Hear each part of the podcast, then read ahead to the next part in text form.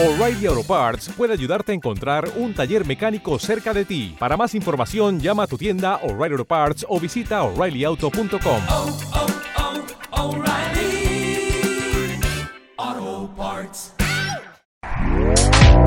Este podcast forma parte de Evox Originals. Disfruta de este avance. Buenos días queridos amigos de la Fábrica de la Ciencia. Hoy volvemos con nuestro amigo Francis Villatoro de, la, de, de las noticias de la mula Francis, Naucas.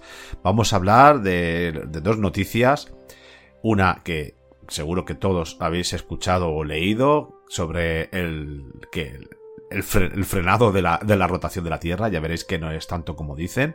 Y otra noticia que parece también casi una, una como una especie de pequeña broma que es sobre un, metal líquido que, que a modo de, del personaje, de famoso personaje de la película Terminator 2, eh, puede atravesar paredes y reconstruirse de nuevo. Ya veréis que, que todas estas cosas no es tanto como la pintan y Francis nos lo va a explicar todo.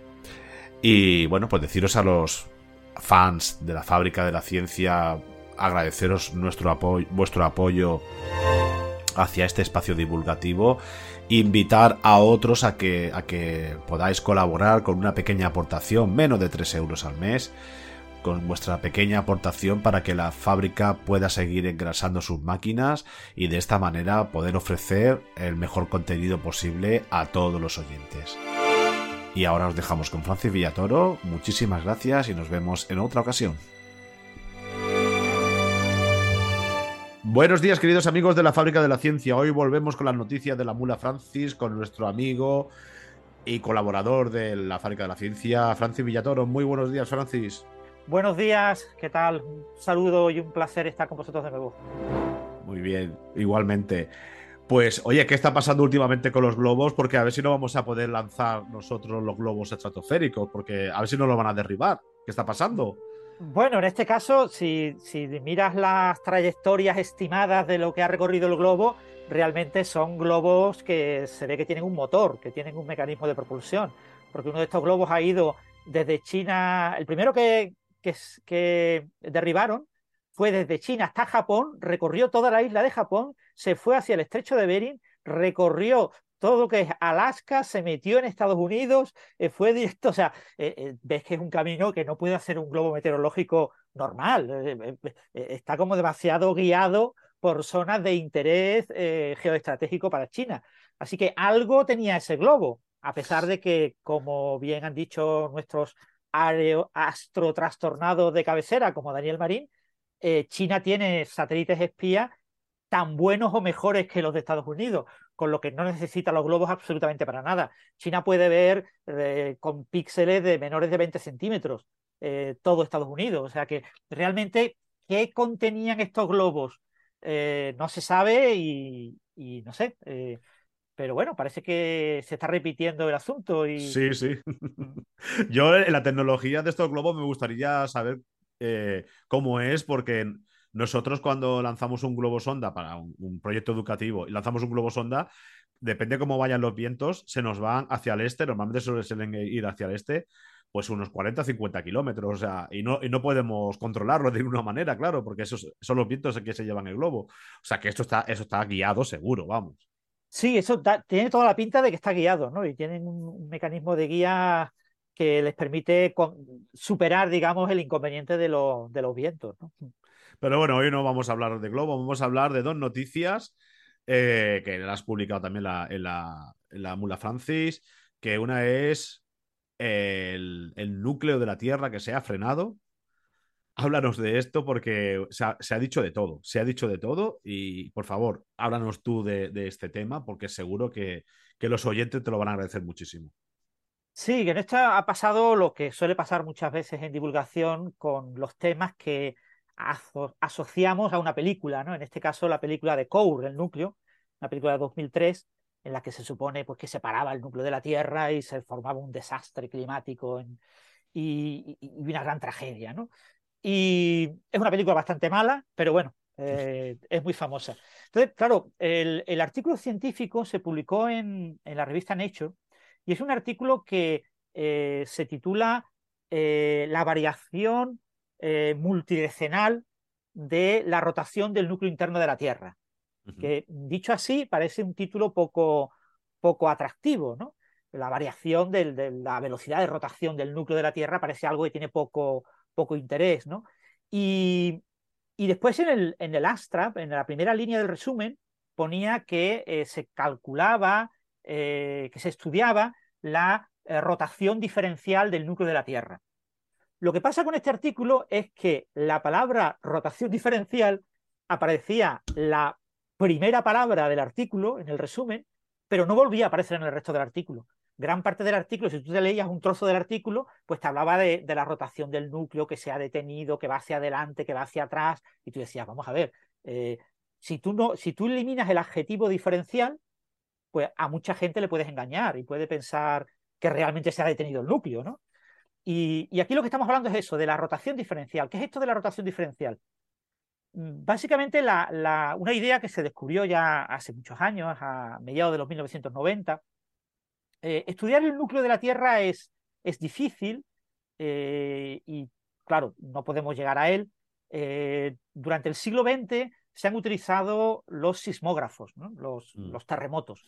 Cuando tú tienes un terremoto con el epicentro muy cerca de la superficie, eh, está justo por debajo de la corteza, eh, o incluso normalmente en la corteza de la Tierra, el, epicentro genera dos tipos de ondas.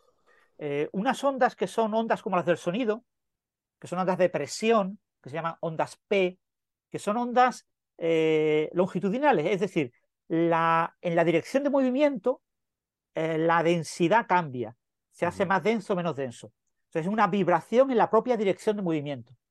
Y después tenemos otra, este tipo de ondas, las ondas P, se pueden propagar en cualquier medio, se pueden propagar en el aire, el sonido, o, se pueden propagar en un líquido. Todos sabemos que cuando estamos en una piscina podemos oír a alguien eh, hacer ruido fuera por encima del agua, ¿no? Eh, o se pueden propagar en un sólido. Todos sabemos, bueno, golpeas una mesa y ves que el sonido se propaga, que eh, la, mesa, si golpeas fuerte, o un tapete, ¿no? El, eh, de un tambor, o, ves que cuando golpeas el material sólido permite también la propagación de, ondas sonoras. Y las ondas P se comportan igual. Pero después hay otro tipo de ondas que son las ondas de, de, de cizalla, eh, las ondas de corte también se dicen, en inglés son cheer, que son las ondas S. Y las ondas S son ondas que son ondas transversales, es decir, en la dirección de movimiento no cambia nada, sino cambia en un plano perpendicular a la dirección de movimiento. Entonces hay como eh, estiramientos y contracciones en las direcciones transversales al movimiento. E, este tipo de ondas se propagan básicamente en un medio sólido. Entonces, la corteza y el manto, el manto básicamente es, roca, eh, eh, entonces es muy sólido y, se puede propagar perfectamente por el manto. Sin embargo, lo que se descubrió a principios del siglo XX es que eh, las ondas, claro, yo puedo poner un, sismógrafo en, en, prácticamente la antípoda del punto donde se produce el terremoto.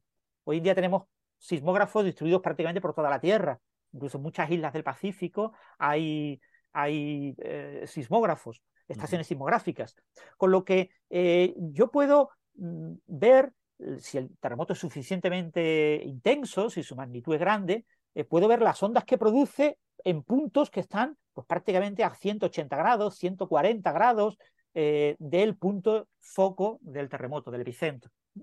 Entonces, lo que, yo, lo que se observó a principios del siglo XX es que eh, en los puntos muy alejados del epicentro, que están cercanos a la antípoda, solo llegaban las ondas P.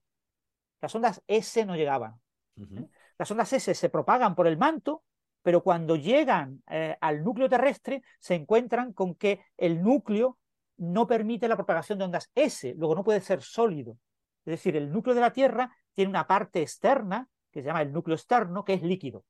Entonces las ondas S eh, llegan hasta ese núcleo eh, líquido y ahí se detienen.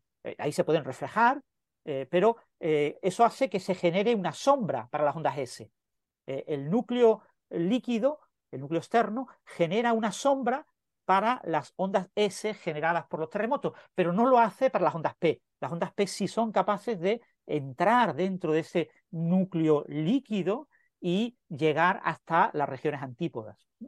Lo que pasa es que cuando se observó, mucho más tarde, ya en la mitad del siglo XX, eh, las ondas P, se observó que no llegaban todas igual, eh, sino que justo en la región de la antípoda había como una serie de ángulos en los que veíamos que las ondas P no llegaban al momento adecuado. Eso indicaba que el núcleo líquido de la Tierra, el núcleo externo, tenía que contener en su interior un núcleo sólido. Y no solo eso, sino que además se observó que las ondas P, cuando inciden sobre ese núcleo interno sólido, también generan ondas S. Entonces, en, el, núcleo sólido eh, tenemos ondas P y ondas S, aunque cuando salen esas ondas fuera y, llegan al núcleo líquido que lo rodea, eh, ahí se convierten en ondas P y solo vemos ondas P. Entonces, gracias a este tipo de análisis, podemos hacer una tomografía. Es como tomar una radiografía del interior de la Tierra y podemos ver la estructura del manto, que tiene básicamente como dos regiones, un manto más externo y un manto más interno, el núcleo, que tiene esas dos regiones, el núcleo externo, que es líquido, y el núcleo interno, que es sólido. Y además, eh, la velocidad de las ondas eh, P en el manto es mayor que en el núcleo líquido. Y eh, después en el núcleo sólido es un poquito más grande que en el núcleo líquido, aunque también menor que en el manto. Entonces, gracias a, esto podemos ver algo muy curioso, y es que eso ya se observó en la década de los 90, es que el núcleo interno... ¿Te está gustando lo que escuchas? Este podcast forma parte de Evox Originals y puedes escucharlo completo y gratis desde la aplicación de Evox. Instálala desde tu store y suscríbete a él para no perderte ningún episodio. O'Reilly Auto Parts puede ayudarte a encontrar un taller mecánico cerca de ti. Para más información, llama a tu tienda O'Reilly Auto Parts o visita oreillyauto.com. parts.